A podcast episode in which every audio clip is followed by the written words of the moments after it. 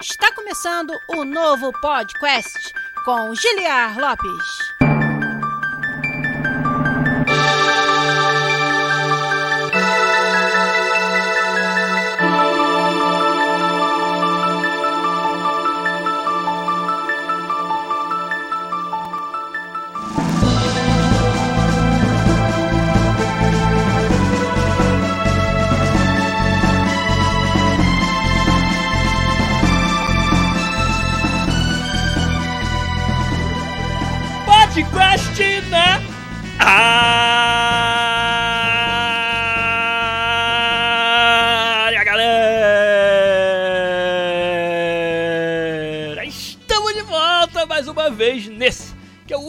Podcast onde você conversa em português com profissionais da indústria de games internacional. Eu sou o Giliar Lopes, designer dos games da série FIFA, ainda aqui na Electronic Arts em Vancouver, no Canadá. Essa piadinha do FIFA tá ficando velha já.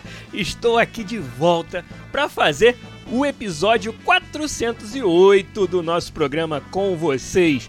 Hoje, reagindo aos anúncios mais épicos do evento Summer Game Fest, que rolou hoje. Evento aí do, do Jeff Kiley, né, que também toca o The Game Awards. É, o Game Awards é no final do ano. E aí no meio do ano, durante o verão no hemisfério norte, ele gosta sempre de fazer o Summer Game Fest. Ainda mais esse ano, que a temporada oficial do Hype vai ter o seu maior evento faltando, que é a E3, né? E vários outros eventos que também não devem acontecer aí nesse, nesse ano, como o EA Play e alguns outros. A gente está órfão de fazer aquilo que é mais gostoso de fazer na indústria de games, que é o quê? Acreditar que os jogos anunciados vão ser tudo aquilo que eles realmente anunciaram. Então essa é a melhor época de ser um fã do videogame. É antes do jogo sair, para que você né, possa ser feliz. Você vai ser feliz acreditando que o seu jogo favorito que não saiu ainda vai ser tudo aquilo que ele está prometendo. O chato é quando a vida real entra no caminho, né? Atrapalha o seu sonho. Mas a gente tá aqui para sonhar, a gente tá aqui para fazer hype, a gente tá aqui para reagir, para comentar os anúncios do Summer Game Fest com essa galera fantástica que sempre me ajuda a fazer as lives aqui, ó. Já vou dar um salve para vocês, Hugo Blanco, que foi o primeirão, já chegou dando uma assinatura com sua conta Prime Gaming, são 12 meses, aniversário de apoio ao nosso canal do Hugo Blanco, Blanco Hugo, meu querido, muito, muito, muito obrigado. Também o One Birthday 42, o Thiago CWB direto de Curitiba, o Bezox, meu querido Bernardo, tá aí também. E hoje a galera tá um pouco tímida aí no chat, eu, eu tô achando. Mas quando, conforme vocês forem chegando, forem dando seu salve aí, eu vou dando shout pra vocês também. Preciso de ajuda pra gente fazer hoje uma live sobre esse evento, sobre o Summer Game Fest. Quero saber. Eu vou deixar logo a pergunta pra vocês. Quais foram os seus maiores destaques da Summer Game Fest, dos anúncios de hoje? Quais os anúncios que você mais curtiu, que mais fizeram a sua cabeça. Enquanto vocês digitam as suas respostas aí, a gente vai para aquela musiquinha, começa com tudo o episódio, dá alguns avisos e na volta começo a ler a resposta de vocês, começo também a falar sobre as minhas reações, aquilo que eu mais curti de tudo que foi anunciado hoje na Summer Game Fest. Então, vamos embora nesse ritmo de Summer Game Fest fazer aqui o episódio 408 do podcast. Vamos embora.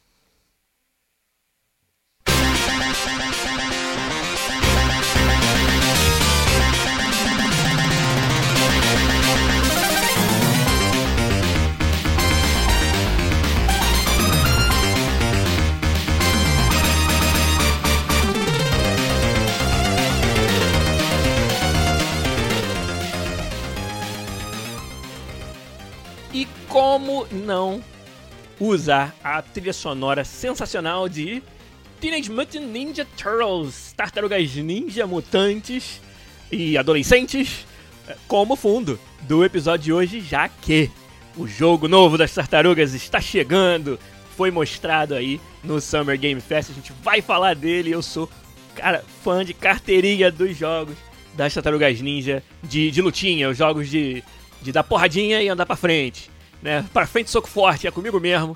E gostei demais de tudo que eu vi do Shredder's Revenge, mas a gente vai falar disso daqui a pouco, porque eu prometi que ia dar alguns avisos. Avisos não tem novidade nenhuma para ninguém. Quem tá aqui já sabe que nós fazemos essas lives de gravação dos episódios do podcast toda quinta-feira à noite, aqui no nosso canal twitch.tv/podcastbr. Você que tá ouvindo a versão podcast, tá ouvindo aí ou tá assistindo a íntegra que é exportada para o YouTube a partir das terças-feiras, perdeu quinta-feira passada, no caso hoje para quem tá na live, nós viemos aqui e conversamos sobre o Summer Game Fest e você podia ter também participado via chat, também dado sua opinião, ter chamado aí a atenção pro seu joguinho preferido, ter feito um pouco do hype aqui, participar do hype com a gente, mas perdeu.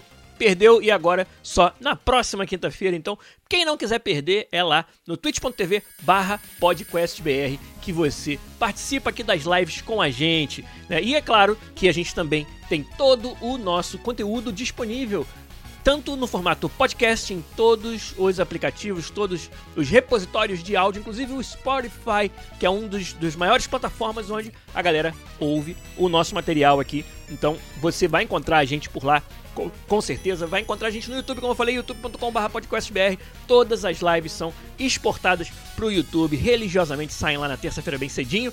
E é claro que também estamos em todas as redes sociais como podcastbr. No Instagram, podcastbr. No Twitter, podcastbr. No YouTube, youtube.com.br podcastbr. E no Twitch, twitch.tv podcastbr. ok, terminei aqui os nossos avisos. Vamos, ó, hoje o ritmo tá acelerado igual o ritmo do Summer Game Fest. Foi um vídeo atrás do outro. O, aí, uma, uma coisa a gente tem que bater palma, né? A gente tem que admitir. O Jeff Kylie sabe organizar showzinho de game, sabe fazer com que a gente né, não, não, não, não se sinta assim. É, o ritmo tá sempre acelerado, o ritmo tá sempre gostoso, na minha opinião, pelo menos.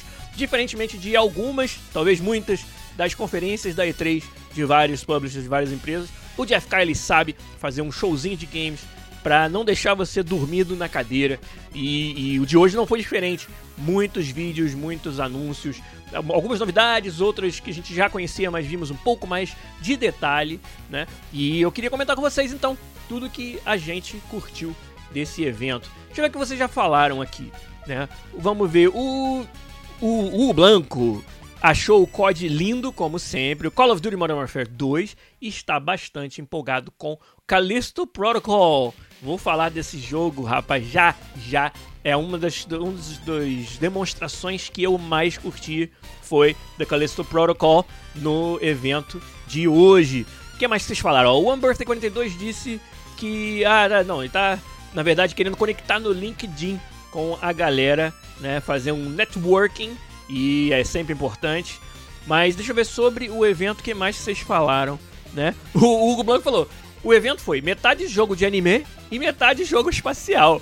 É verdade, na verdade tem um tema que é, tá, tá bem recorrente aí que a gente vai falar um pouquinho hoje sobre esse tipo de temática, esse tipo de ambientação nos games, que foi muito mostrada no evento Summer Games Fest hoje, né? O, o Phil Strife falou que uma pequena cirurgia computacional o atrasou, mas ele chegou aqui na, na live, trocando a fonte e depois a placa de vídeo do desktop. É, acontece né? Dono de PC, ainda mais PC gamer, é, é, assim mesmo. Mas então, olha, teve muita coisa anunciada. É, eu, na verdade, na verdade verdadeira, como foi durante o trabalho, eu tava dentro e fora do vídeo da Summer Game Fest. Aí, ó, o One Birthday também falou que não conseguiu assistir. Então, ó, fica por aí porque a gente vai tentar esmiuçar um pouco do que foi mostrado ali, mesmo que você não tenha visto, acho que você vai curtir é, o, o, que a gente vai falar aqui, o que a gente vai explorar dos anúncios dos jogos que foram mostrados. Mas então, eu mesmo também tenho que confessar que eu tava dentro e fora do stream hoje, porque tava no meio do trabalho durante o dia, né? E ainda uma outra novidade que é, é o, depois eu conto pra vocês. No final, no final do programa a gente conta. Mas tudo bem. É, e aí, dentro e fora do stream, né? Foi difícil manter a concentração. Então teve alguns jogos. Por exemplo, teve um jogo que eu, se eu, se eu bem entendi, ele é um game do estúdio novo do Aaron Flynn, que é um veterano da Bioware. Mas eu não peguei nome, eu não peguei, não consegui assistir o gameplay, então vocês até me ajudem aí. É, se vocês tiverem visto esse, esse gameplay ou esse vídeo, não sei se foi só uma cinemática, mas eu perdi esse jogo, por exemplo, do, do Aaron Flynn, do, da galera lá que saiu da Bioware. Mas, ó, por exemplo, já algumas coisas que eu, que eu notei lá. É, Street Fighter 6 foi mostrado mais um pouco e foi mostrado Guile de cavanhaque, que foi uma novidade bem, bem divertida, né? Cara, Street Fighter, quando que eu ia imaginar, né? Quando era moleque e jogava lá o Street Fighter 2, Street Fighter 2 Champion, Champion Edition, que eu joguei muito no arcade e participei de campeonatos, assim. É, era, eu era. Eu jogava decentemente bem o Street Fighter 2 Champion Edition. Sempre gostei de jogos de luta, na verdade. É, teve uma época que eu fiquei joguei muito. É, é, joguei muito o Soul Calibur, Soul Calibur 2 eu joguei demais. Ah, o, o Hugo Blanco falou Nightingale é o jogo do Aaron Flynn e eu não, não pude acompanhar, só sei o nome porque você me falou. não, não consegui ver nada. E o One Birthday falou que achou que o, o chat durante o evento estava super tóxico. Eu nem estava prestando atenção, na verdade eu não presto atenção. Ainda mais que já tô com a minha atenção dividida entre o stream e o trabalho. Olhar o chat, então, né, o que que eu, que que eu vou ganhar, né? O que que eu vou aprender? É difícil, então não, não prestei atenção, sinceramente, ao Birthday e lamento se esse foi o caso. É, mas então, Street Fighter, jogos de luta, sempre eu sempre fui muito fã. É, eu gosto muito dessa do, do quão preciso, né, do quão do, desse senso de reação muito aguçado que você precisa ter nos jogos de luta. É uma satisfação muito grande quando você consegue, você se sente um, um artista marcial, você se sente um ninja jogando jogos de luta quando você consegue é, estudar a fundo a técnica né, e desenvolver né, uma habilidade profunda nesses jogos. Acho que são um dos gêneros mais é, que demandam mais habilidade, mas que também quando você consegue é, é, entregar, quando você consegue ter êxito, são um dos gêneros que mais te, te recompensam, mais te deixam satisfeito. E até por isso, eu nunca fui grande fã. Eu vou ter que fazer uma confissão aqui, vocês me desculpem quem gosta, não tem nada contra quem gosta. Né? Eu acho que o mundo tem espaço para todas as pessoas, inclusive as pessoas erradas, né? além das certas. É, mas então tem nada contra se você gosta desse tipo de game, mas eu nunca fui fã dos jogos, dos brawlers, né? dos jogos de luta muito caóticos, como Super Smash Bros. Tem que confessar, sou grande fã da Nintendo, mas Smash e jogos desse, desse estilo onde é tudo muito caótico, onde, sinceramente, parece que você está apertando botões quase que de forma aleatória. Eu sei que tem técnica, eu sei que nos campeonatos, por exemplo, a técnica sobressai, mas para mim o, o, gap entre o nível, vamos dizer, normal de jogo e o nível competitivo profissional, ele é muito grande nesses jogos, onde você quando você joga no nível normal, quase que é só uma, uma, uma festa do button mashing festa de apertar botões aleatórios. E eu não, não, não curto, né? Não é um tipo de, de estilo de jogo de luta que me atrai. Né? Por isso até que eu gostava muito dos jogos da série Soul Calibur. O Soul Calibur 2, por exemplo, fui muito fã. Jogava muito, assim, eu, eu e Fernando Seco, meu, né, meu ex-colega aqui de podcast, a gente tinha batalhas homéricas. Né? Uma vez ele foi passar um sábado lá em casa e a gente jogou. Acho que, cara, a gente foi lut, lut, várias lutinhas de Soul Calibur 2, quando a gente viu que a gente estava marcando assim o score, o resultado final foi 29 a 29. 29 vitórias para cada lado. Essa é a quantidade de partidas que a gente jogou, cara. A gente jogou 58 partidas de, de Soul Calibur 2 em uma tarde trocando de personagem toda hora. Aí eu começava a pegar uma estratégia dominante com um personagem, ele trocava o dele para tentar é, quebrar minha sequência de vitórias. E assim a gente foi 29 a 29 foi o placar final da minha, do meu dia de, de combate no Soul Calibur 2 com o Fernando. E sempre gostei muito. Né? E o Soul Calibur 2 tem esse estilo completamente oposto, por exemplo. É, acho que toda a série Soul Calibur deve ser, mas eu só joguei realmente pra valer o 2. É, esse estilo que é o oposto de um brawler como o Smash Brothers. Você tem que ser muito preciso, cada golpe demora muito pra você se recuperar, então se você der um golpe errado, você paga um preço. Né? Eu sempre gostei muito dessa dinâmica, né? Ó, oh, o Jack Cooler aí também chegou dando seu boa noite, muito boa noite, muito bem-vindo ao nosso canal. E então, jogos de luta, como eu falei, sempre fui muito fã, adoro assistir Evo, né? O campeonatinho de, de jogo de luta. É, o, e o Street Fighter sempre foi o jogo que mais me atraiu no Evo, né? E agora anunciado no Street Fighter 6 com, com é, eu, eu senti uma jogabilidade um pouco mais pesada. Eu senti, por exemplo, nos demos. Tudo bem que estavam mostrando o Guile, que é um personagem parrudo, é um personagem cujos golpes, né? Se você voltar aí, no Street Fighter 2 mesmo, no Street Fighter 2 Champion Edition, já desde essa época o Guile é um personagem. Era bastante apelão, muita gente era muito bom com ele, sabia jogar muito bem, mas ele sempre foi um personagem pesado, né? Até mais do que o seu porte físico poderia aparentar. Então, os golpes do Guile sempre foram golpes que demoravam para você se recuperar. Né? Então, batia doído, mas também tinha uma penalidade grande se você errasse.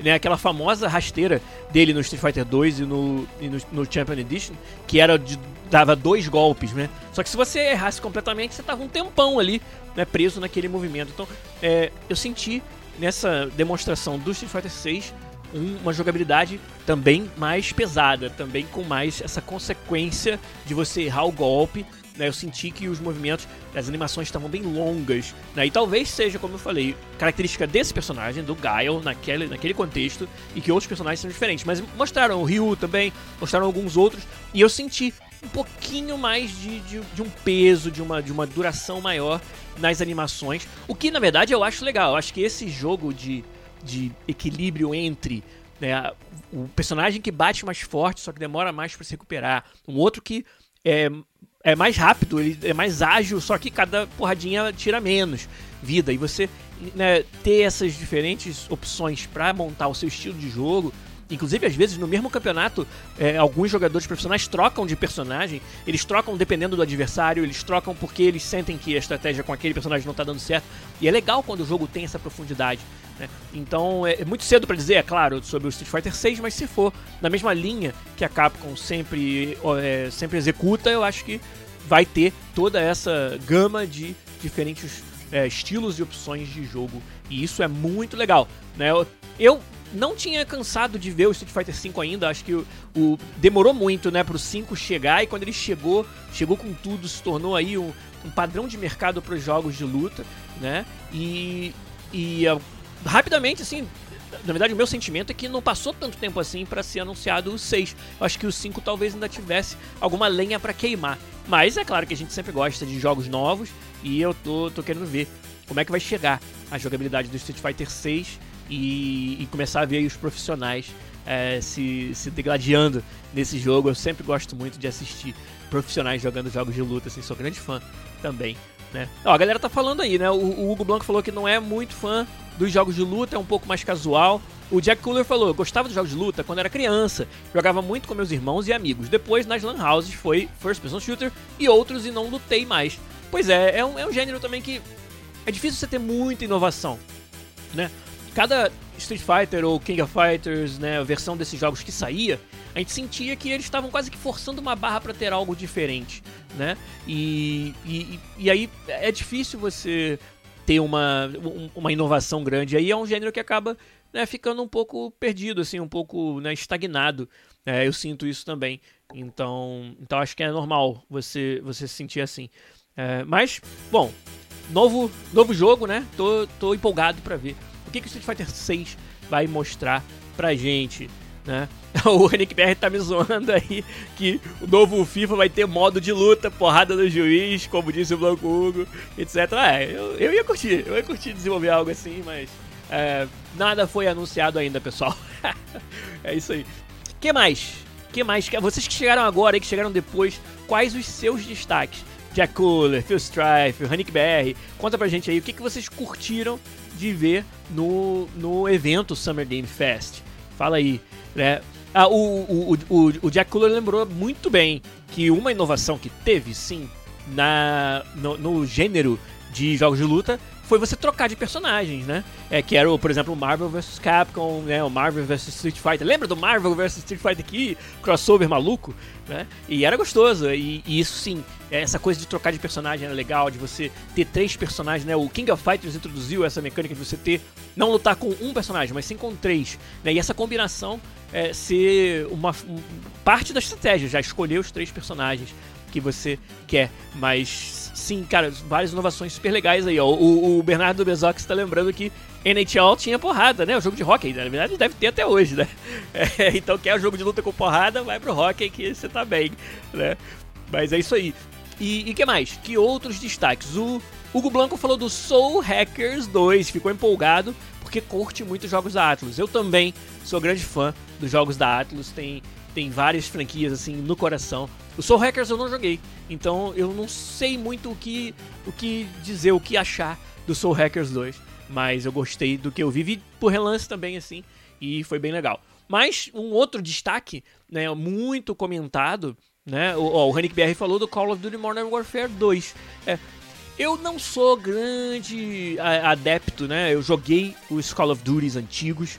Joguei, sabe aquele Call of Duty 4 Modern Warfare, né? O primeiro dessa nova dessa nova toada do Call of Duty lá atrás. Cara, eu pirei com esse jogo, Modern Warfare 1, Modern Warfare 2. É, e agora o Modern Warfare 2 novo, né, que está que tá sendo anunciado, está sendo mostrado aí, bem maneiro, com personagens que a gente se recorda. Então tem toda uma questão da nostalgia, mas eu acho que eu acho que a minha fase Call of Duty ficou para trás, para ser bem sincero. Eu até gosto de outros shooters. Eu gostei muito dos shooters mais viscerais que saíram nos últimos anos, como Doom e Doom Eternal, né?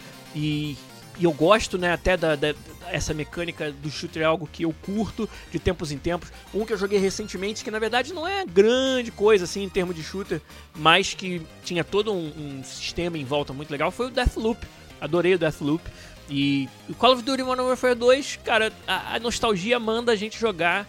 Tá lindo, né? Eu gostei muito do que eu vi, acho que é muito competente. Só não é algo que eu, sabe, é, sonhe, né? Algo que eu levante da, da cama e queira correr para jogar muito, assim, né? O, o, o Bernardo falou que COD para ele morreu depois do Apex Legends, que é muito mais dinâmico.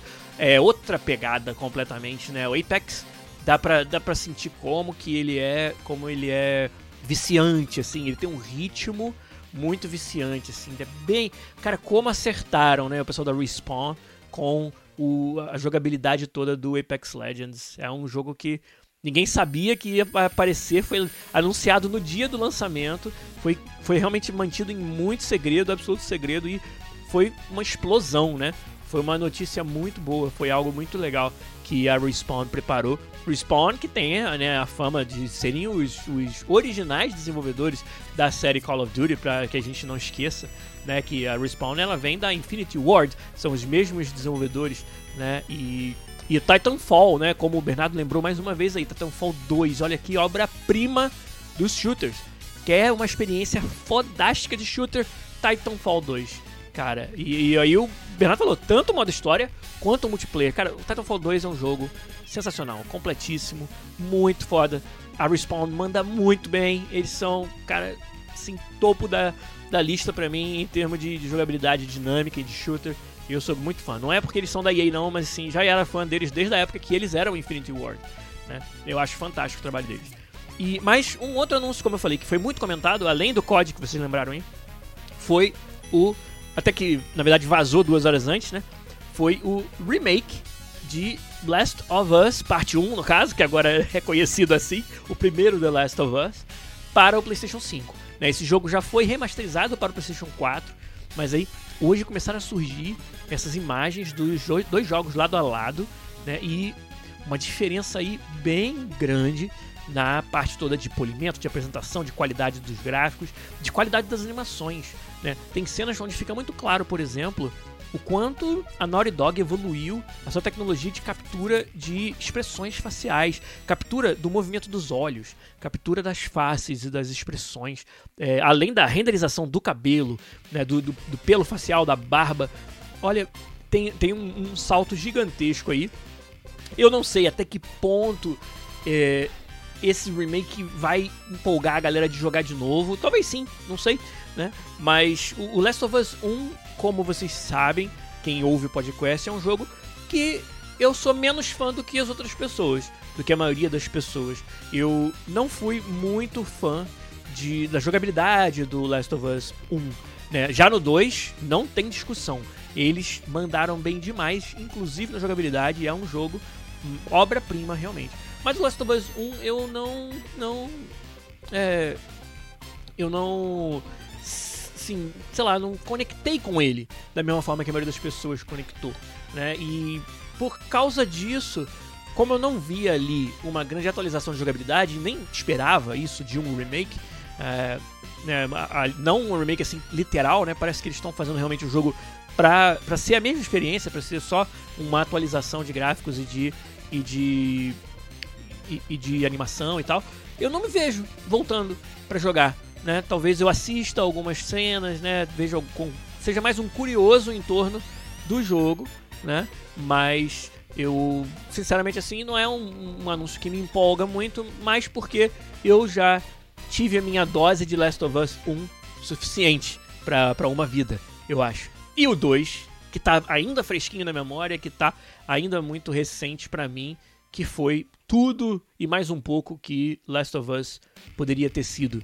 Então, né, eu eu não acho que o Last of Us Parte 1 remake vai ser algo que eu vou correr atrás, que eu vou estar tá muito empolgado não, né? Ó, chegou mais uma galera aí né? O Jack Cooler falando que não jogou o Titanfall, acho que você deveria se fazer esse favor. Né? O Hugo Blanco lembrou do Metal Hellsinger, né? que ele falou: tem um monte de artista conhecido do metal, o Serge Tankian, né? do System of a Down. É... Quem mais? Um prato cheio para quem curte, que nem eu, e eu também, Hugo Blanco. Aliás, System of a Down em particular é uma banda que eu sempre gostei muito quando eles apareceram assim. Eu fiquei muito louco, cara, com aquele álbum Toxicity deles. Eu ouvia o dia inteiro, não parava de ouvir, para desespero dos vizinhos. Uh, sempre, eu gosto realmente. E o Hellsinger, na Metal Hellsinger, tá aí, é um jogo diferentão. Bem, bem legal. Um anúncio também bem, bem interessante, bem maneiro. Gostei bastante. O que mais vocês falaram aí? o Hanik BR falou: Guilherme, você poderia me explicar como a própria empresa vaza o anúncio em seu site horas antes do evento? Pois é, né, Hanik BR? Que coisa, né? Que, que, né? Como é que você deixa, né, o estagiário? Não aperta o botão vermelho, hein, estagiário? Estagiário, ó, não vai apertar esse botão, estagiário, ó. Cuidado, né? Estagiário, já te avisei. Cara, não sei como que acontece, acho que no fundo a gente deve imaginar, né? Que é um, um vazamento proposital, mas eu não tenho provas, eu não, não, estive presente nunca quando isso foi feito em nenhum outro lugar, então não posso afirmar nem negar para você que o vazamento do Last of Us Parte 1 Remake foi proposital. Né? O, o, Bernardo falou, ó, peguei ódio da jogabilidade do Last of Us 1 e parei, nunca fui no 2. Cara, tá perdendo, eu estava nessa mesma posição que você e dei uma chance pro 2 e, olha, uma experiência completa em todos os sentidos, inclusive na jogabilidade, no caso do 2. E com tantas tantas mudanças de direção, com tantos twists e alguns deles completamente inesperados. É até bom, cara, se você está virgenzão de Last of Us Parte 2, continue assim e vá jogar. Não olhe em lugar nenhum, não leia nada, não assista nada e simplesmente sente lá e, e tenha essa experiência. Eu acho que você não vai se arrepender. Eu curti demais e olha que eu era um dos maiores críticos do Last of Us 1, assim como você falou também que não foi para você, né? E que mais aqui que vocês falaram? Né, o, o, Menino Sombra falou, tô atrasado, tinha prova hoje. Aí o Pilsar falou que tem bolo, tá fazendo referência ao quê? Que amanhã é meu aniversário, dia 10 de junho. E, e hoje, né, dia 9, é aniversário do meu querido avô, Almir, né, o Mizinho. Então, um beijo para ele, um abraço para ele. Claro que eu já falei com o meu avô hoje, já deixei meu recado para ele. Então, aniversário do meu avô é dia 9 de junho e o meu dia 10 é amanhã. Então, é por isso que o Phil Strife tá cobrando bolo e velhinha aí. Mas vai ter nada disso não, rapaz. Vai ter é, é game, né? O Ranick BR perguntou de um outro jogo que foi anunciado aí, também foi mostrado, que eu vou falar dele daqui a pouco, Ranick BR. Mas então, é, Last of Us Part 1 Remake foi isso, né? O Phil Strife falando que o avô dele faz aniversário dia 12. Então daqui a pouquinho também, é domingo, né? Domingo, isso mesmo. Né? E o Hugo Blanco perguntando se eu tô fazendo 19. Não, eu tô fazendo 41 amanhã. Né? Mas com, com um corpinho de 40 e meio, né? Mas então, o que mais? Ah, sim. Agora sim, agora sim. Callisto Protocol. Jogo de terror, um jogo muito com uma ambientação muito maneira. Foi uma das primeiras coisas que eles mostraram, né? Foi logo no começo do evento.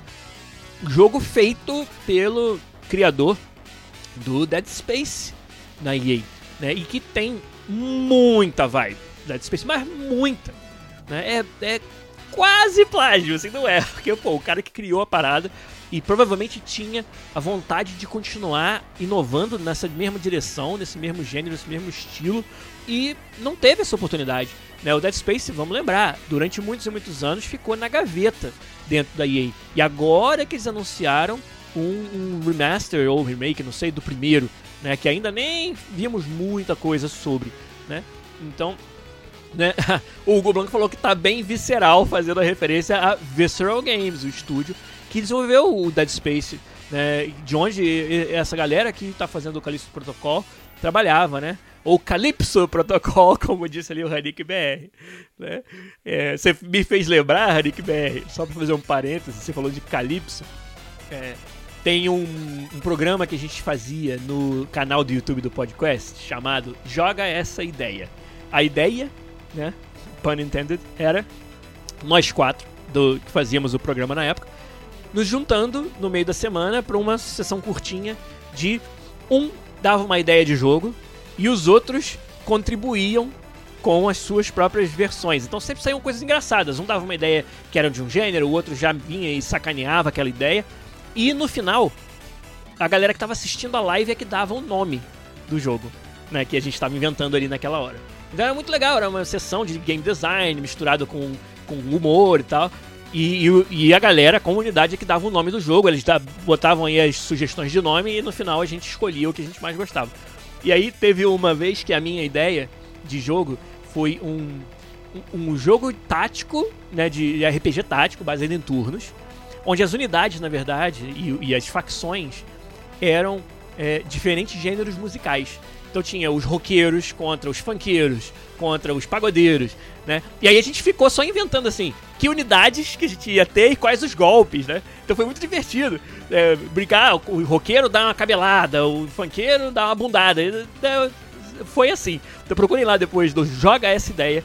E aí o nome do jogo, né? Depois que a gente é, brincou bastante disso, que a galera botou ali do, do, do chat, né? O nome que ganhou foi a as Crônicas do Chimbinha.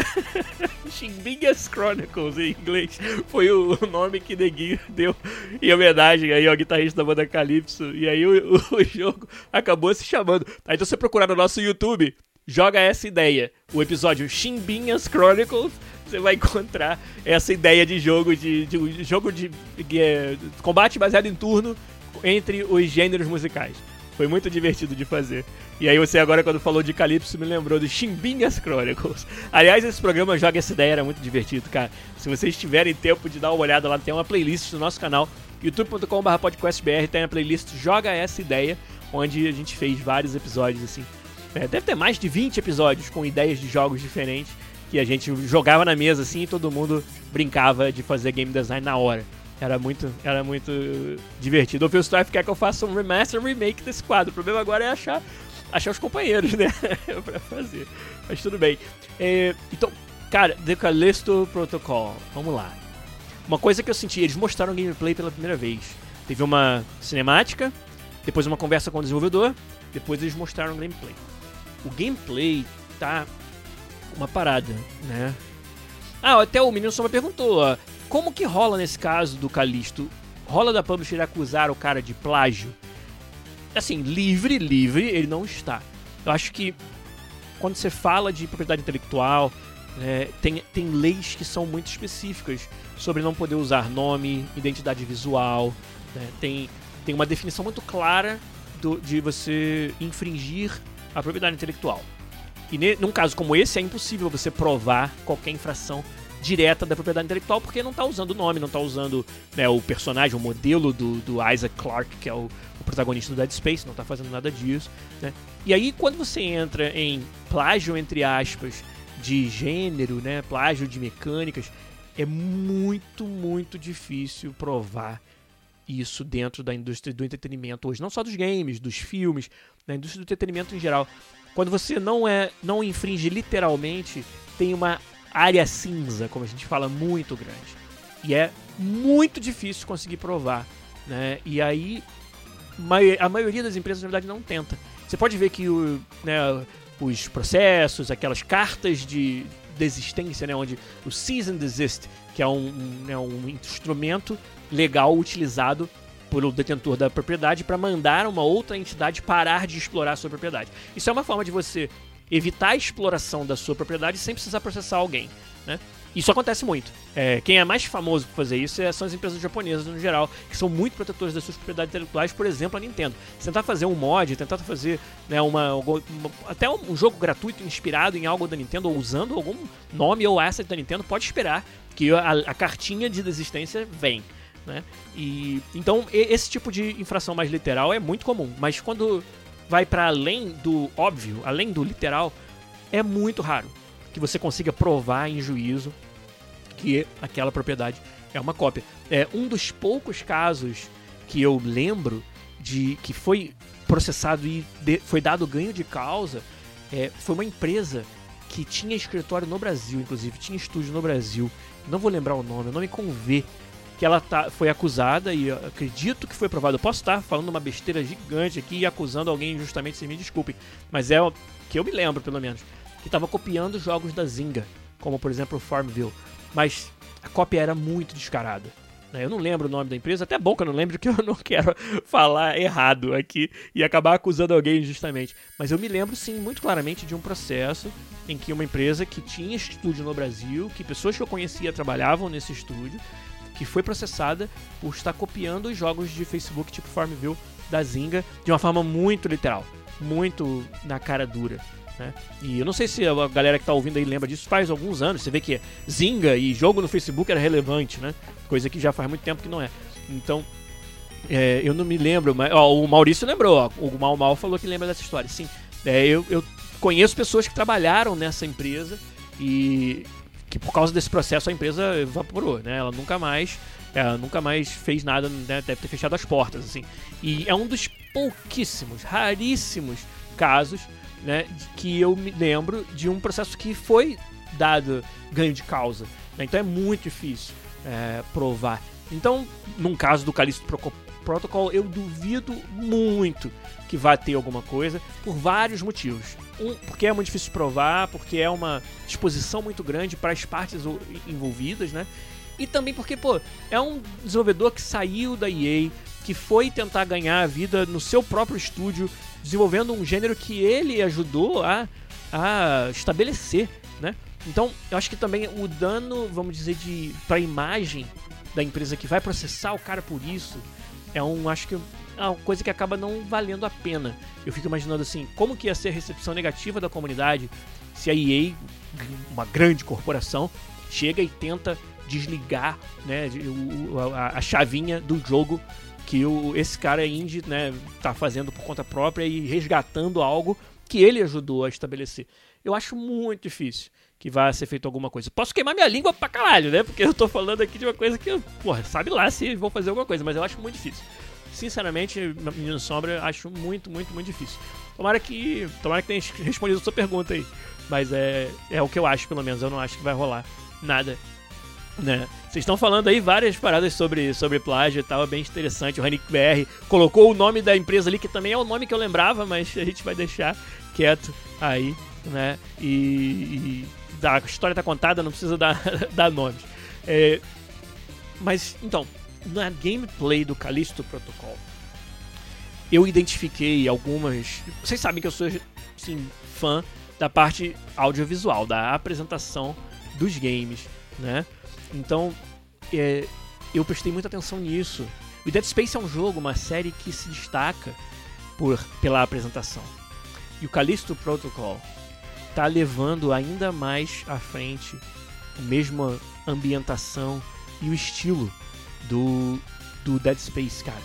Você vê aquele, game, aquele gameplay, principalmente você ouve aquele gameplay do Callisto Protocol, você vai perceber o peso, como cada, cada áudio e cada cada efeito de câmera quando você dá um tiro, toma uma porrada, dá uma porrada no melee, tudo isso é muito é, é muito visceral, é muito seco. Eu não sei explicar em palavras, mas tipo, quando pega uma arma melee e dá na cabeça de um de um, de um bicho lá, faz um pum, seco, assim, sabe? Um, um som que ele é profundo e, e, ele é curto em duração. Então parece um.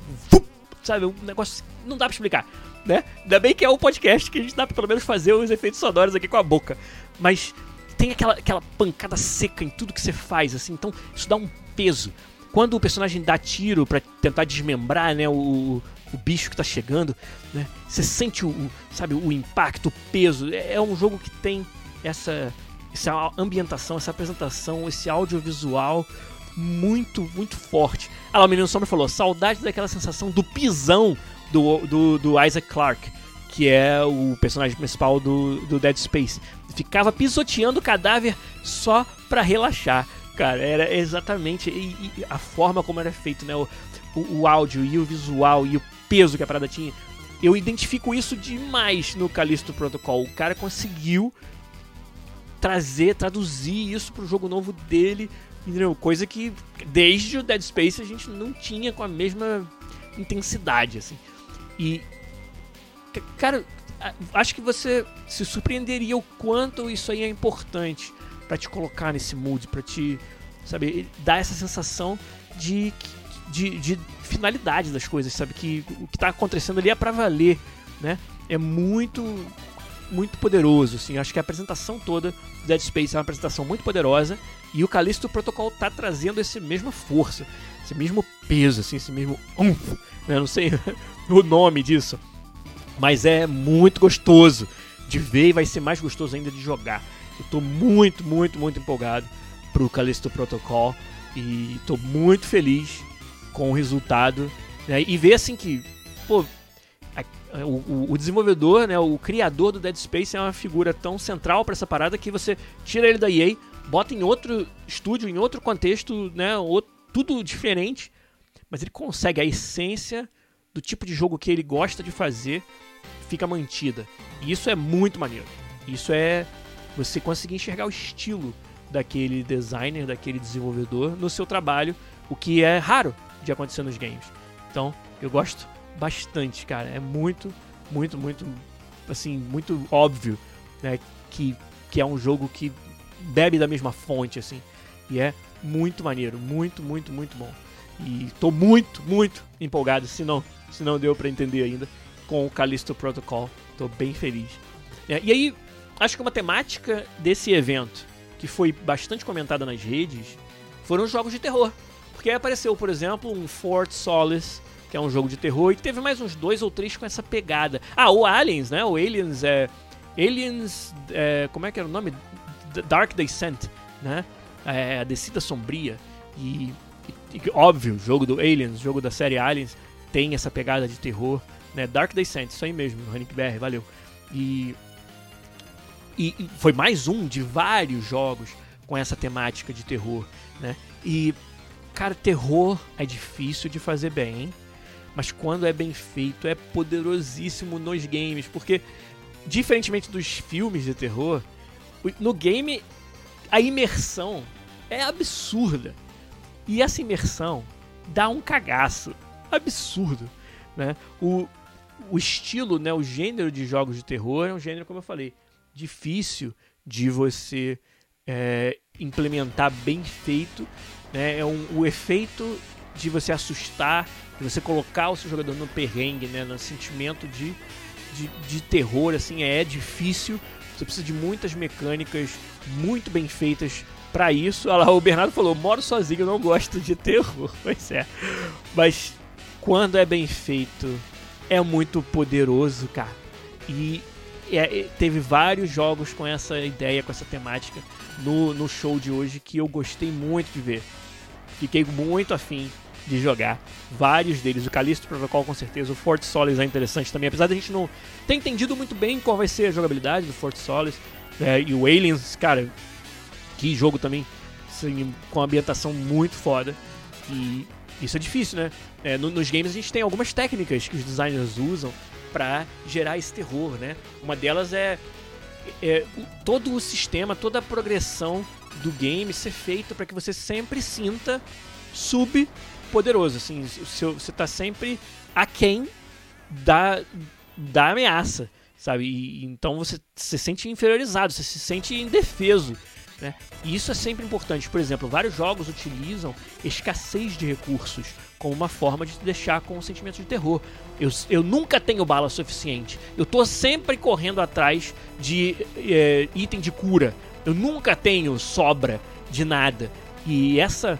Só isso, né? Só te colocar, né? O balanceamento do jogo ser tal que os seus recursos são sempre escassos. Você nunca pode ah, respirar e pensar, ah, beleza, juntei vários itens de cura, por exemplo. E nunca deixa você fazer isso. E, e isso é uma parte fundamental de deixar o, o, jogo com essa sensação, com essa pegada de que você é indefeso, de que você deveria ter medo do que está por vir. Né? E, e, essa é uma técnica muito usada pelos jogos. Né? Se a gente começar a listar, a gente vai listar vários games com essa, com essa temática. Né? o Bernardo fez um comentário bem engraçado aí sobre escassez de recursos e o nosso país, mas tudo bem. É, então, é, isso que é o, o, não é isso que é o jogo de terror, mas essa é uma técnica muito usada pelos designers para gerar essa sensação de estar indefeso nos jogos de terror, que é muito foda. E outra, é claro, é quando você tem inimigos que simplesmente são quase que indestrutíveis, né? E cenas onde você precisa descobrir formas, é quase um puzzle que você tem que né, conseguir resolver para sequer dar um pouquinho de dano no, no inimigo. E isso é também muito utilizado nos jogos de terror e muito poderoso. Então, é um gênero, cara, muito gostoso, eu acho. É, dá cagaço, mas é muito legal. E tem vários jogos promissores vindo aí nessa, né, nessa onda, nessa toada, que eu tô gostando bastante. E o, o Callisto Protocol, cara, quero muito, quero muito jogar esse joguinho aí. Tô, tô bem, bem empolgado com essa parada. E aí, cara, mais alguns é, anúncios, né? O, um jogo que foi citado lá em cima. Acho que foi você, Hanik BR, que, que citou. É o Flashback 2, né? Quem se quer se lembra do primeiro flashback. Quem se lembra dos jogos desse mesmo estilo, como por exemplo Out of This World ou Another World? É um jogo que tem esses dois títulos aí. Né? São jogos é, de side-scrolling que são uma mistura de adventure game com um pouquinho de ação e um pouquinho de plataforma. Né? No caso do Flashback tem tiro, tem plataforma, mas tem muita é, puzzle, quebra-cabeças e é meio que um adventure game numa num, num, num, cenário futurista muito maneiro, né? Flashback era, cara, foi um sucesso na época das antigas dos jogos de PC. Eu lembro que eu joguei, na verdade, no console 16 bits, deve ter sido no Mega Drive, deve ter sido no Sega Genesis que eu joguei o primeiro Flashback. Tinha várias fases muito interessantes. Era um futuro pós-apocalíptico muito interessante. Né? Tinha uma fase que eu me lembro até hoje muito bem do primeiro flashback, onde você estava dentro de um reality show, de um programa de TV, só que é um reality show onde as pessoas morrem, sabe? E você tinha que conseguir navegar o programa, ganhar, vencer o programa entre aspas, né? Vencer, no caso, sobreviver, né? E, e era muito interessante. Todas as diferentes coisas que você tinha que fazer, os itens que você tinha que pegar, os caminhos que você tinha que percorrer para ir encontrando as saídas e evitando a morte. Você joga um pouco, morre e descobre que ali não é para ir. Então você vai tentar dar uma volta, fazer de uma outra forma para não morrer. É um jogo muito sobre essa tentativa e erro, essa exploração do ambiente do jogo, né? É um adventure game mesmo, só que é um adventure game com morte, um adventure game com ação, com algumas cenas de ação, algumas cenas de tiro, né? E o flashback é muito essa pegada. É talvez o melhor desse sub-subgênero aí. Eu acho ele melhor do que Out of This World, por, por exemplo. E Agora, saber que tem um Flashback 2 sendo feito, eu estou muito curioso para saber como que os desenvolvedores vão modernizar a fórmula Flashback para os dias de hoje. O que, que eles vão poder trazer de, de inovação e de, vamos dizer, adequação aos tempos modernos, né, às motivações do jogador moderno e um gênero que está há muito tempo aí é, meio que esquecido, abandonado, né, mas que eu curtia demais. Out of This World e Flashback foram dois jogos que eu joguei muito. Tinha um outro que era do, também do Mega Drive, que era Shadow of the Beast, né, a Sombra da Besta, é um jogo nesse mesmo estilo, que era sensacional também. Difícil demais, você morria muito até você conseguir encontrar a combinação de ações que você tinha que fazer para passar. Todos os bichos, todos os inimigos eram muito mais fortes que você, você não tinha como vencê-los e aí você tinha sempre que achar soluções criativas para cada encontro, para cada pedacinho do jogo. Então, Shadow of the Beast, Out of This World, mas eu acho que o melhor de todos tem que ser o Flashback. E aí, Flashback 2 foi mostrado um pouco, né? Foi mais uma, né, um trailer assim, mas eu tô, cara, empolgadíssimo para saber. Mas talvez, né, eu, eu consigo entender que eu esteja um pouco sozinho nessa, porque tem que ser de uma certa idade, tem que ter tido uma certa experiência aí na, na indústria de games para ter tido a oportunidade de jogar o primeiro Flashback. E como eu tive, como eu tive essa sorte, né? É, eu quero muito, quero muito ver o que, que eles vão fazer no Flashback 2. É, quer ver? Um, cara, até de uma certa forma, acho que é um. Acho que é um pouco de exagero, mas acho que dá para fazer um paralelo.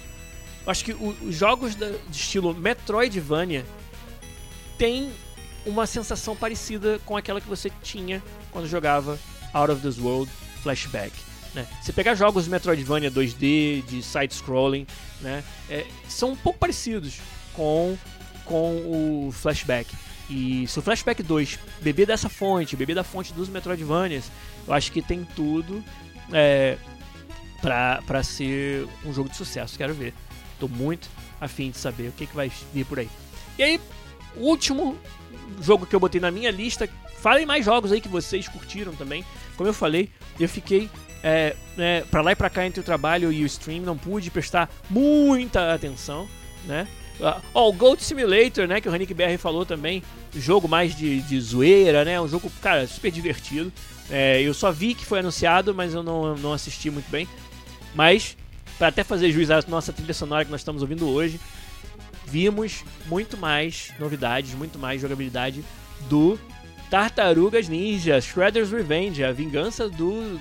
Como é que é o nome do Shredder em português? Eu não sei. É Demolidor? Destruidor? É, tinha um nome, né? Eu esqueci agora. É, a gente consome, acaba consumindo as coisas em inglês, a gente esquece os nomes do. Destruidor, é isso mesmo, olha lá, o Jack Cooler lembrou. É, a gente acaba esquecendo os nomes dos personagens quando eles são traduzidos para português. Então, Shredder é a vingança do destruidor. Shredder's Revenge é o novo jogo da Tartarugas Ninja. Cara, eu, como eu sou fã de, de, de Tartarugas. Como eu gostava do jogo arcade, como eu joguei o arcade. Foi o primeiro arcade, foi o Simpsons, o joguinho de, de, de beat'em up dos Simpsons e o joguinho de beat'em up das Tartarugas Ninja. Foram os dois é, arcades de quatro controles, que jogavam quatro pessoas ao mesmo tempo, que eu joguei. Na verdade, o Simpsons eu acho que não tinha de quatro pessoas, acho que só tinha de duas. Mas o, o, o Tartarugas com certeza. E como era maneiro jogar quatro pessoas no arcade. Tartarugas Ninja, o joguinho de beat 'em up. Depois a gente foi jogar nos consoles em casa. Teve várias versões, né? Teve múltiplos jogos de, de lutinha, de beat 'em up do Tartarugas Ninja. Teve jogo de luta-luta mesmo, um contra um, mas tô falando mais dos beat 'em ups. E agora mais um, com gráficos lindos, né? Como tá bonito o, o, o gráfico do Tartarugas Ninja Shredder's Revenge. E, pô, tô, tô, muito, tô muito feliz. O, o Bernardo falou que não é destruidor, é demolidor. Mas tudo bem. Olha lá, Super Nintendo joguei muito. Cara, tartarugas, né, Bernardo? Brincadeira, ó. A gente tem um dia desse aí pegar pegar um, uma tarde para jogar um Tartarugas Ninja aí junto, cara. Eu ia, eu ia fazer, botar fé. Ou então o novo. Esperar sair o novo aí, que deve sair em breve já a gente jogar um Tartarugas aí. Quem sabe a gente junta quatro lá no trabalho, eu, o Bernardo e mais dois colegas, e a gente joga um Tartarugas. Bom, bons, bons tempos. É, o Mal falou que é demolidor. E como o Bernardo falou, e o Jack, o Jack Cooler acho que me trollou, então ele não sabia. Ele falou que é destruidor. E o Henrique BR também falou que é destruidor e com certeza está me trollando. Mas tudo bem. É, é o Shredder, gente, tá? É, o que, que é shredder? É o ralador, né? Porque shred, o verbo shred em inglês é ralar algo, né? É você triturar, é triturador seria a tradução. Então é a vingança do triturador, Shredder's Revenge, o novo jogo das Tartarugas Ninja, que eu tô preciso dizer que eu tô empolgado. Então, gente, eu tô muito, muito afim. Ah, o DLC de Cuphead, né? O, é, o, o, Final Course, né? O Last Course, Delicious Last Course, né? Muito legal também. Cuphead, jogão, jogo pra vida. Aí, que, que jogo foda. É, então, cara, entre tudo isso, acho que meus destaques seriam Callisto Protocol, Flashback 2, Tartarugas Ninja novo, Shredder's Revenge. Tô super empolgado para todos esses jogos, né? E, e olha lá, é destruidor, disse o, o, o Bernardo. Então, é, tá, tá, tá corrigido aí, viu, Jack Cooler? Você tava, tava certo desde o começo, né? Então, gente, é, que maneiro, né? Que maneiro a gente viver numa época em que é, a gente pode ter um evento tão, tão foda, tão legal, tão bem é, organizado, tão, com um ritmo tão gostoso. Achei, achei demais. Gostei muito do Summer Game Fest. É claro que se, teve, se não teve jogo que você esperava, se não teve jogo do gênero que você gosta, né, paciência, né? Não tem como é, fazer nada sobre isso, mas acho que o que foi mostrado e a forma como foi mostrado, eu gostei muito. É, fiquei fã do evento. Né? E o, o Phil Stoff perguntou do Winter Game Fest, né? O, o, o, evento de inverno, né? Eu sei que é inverno no hemisfério sul agora, mas é, no inverno do hemisfério norte, o Jeff Kylie organiza o Game Awards e acaba substituindo, né? Um, um, qualquer outro evento. Então ele faz o Summer Game Fest no verão e o Game Awards no inverno aqui da América do Norte, do, do hemisfério norte, na verdade, né? Então foi bem maneiro. Ó, vai ter live no domingo assistindo o evento do Xbox. Vai ter Fallout 5 e New Vegas Remake. Pode confiar, disse o Hanik BR, tentando me convencer a fazer a live do evento da Xbox no domingo. Eu vou assistir o evento, mas acho que live não sei se vai dar pra fazer. É um compromisso que eu não sei se eu posso assumir aqui. Mas hoje foi um episódio assim leve, né? Até pra, pra gente descansar um pouco do episódio pesado, carregado que foi semana passada.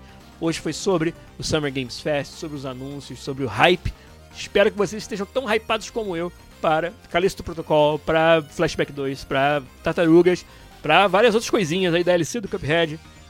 Muita coisa legal que foi mostrada num evento que foi muito gostoso de assistir, na minha opinião, pelo menos. Curti bastante, mas, né, como todo bom hype, uma hora ele tem que acabar, né? Hype é uma palavra muito forte, disse o Hugo Blanco, ele não tá com isso tudo não, né? Friaca no Rio tá braba, disse o Phil, o Phil Strife tenho cautela com essa palavra, disse o Hugo Blanco. É, cara, é como eu falei no começo.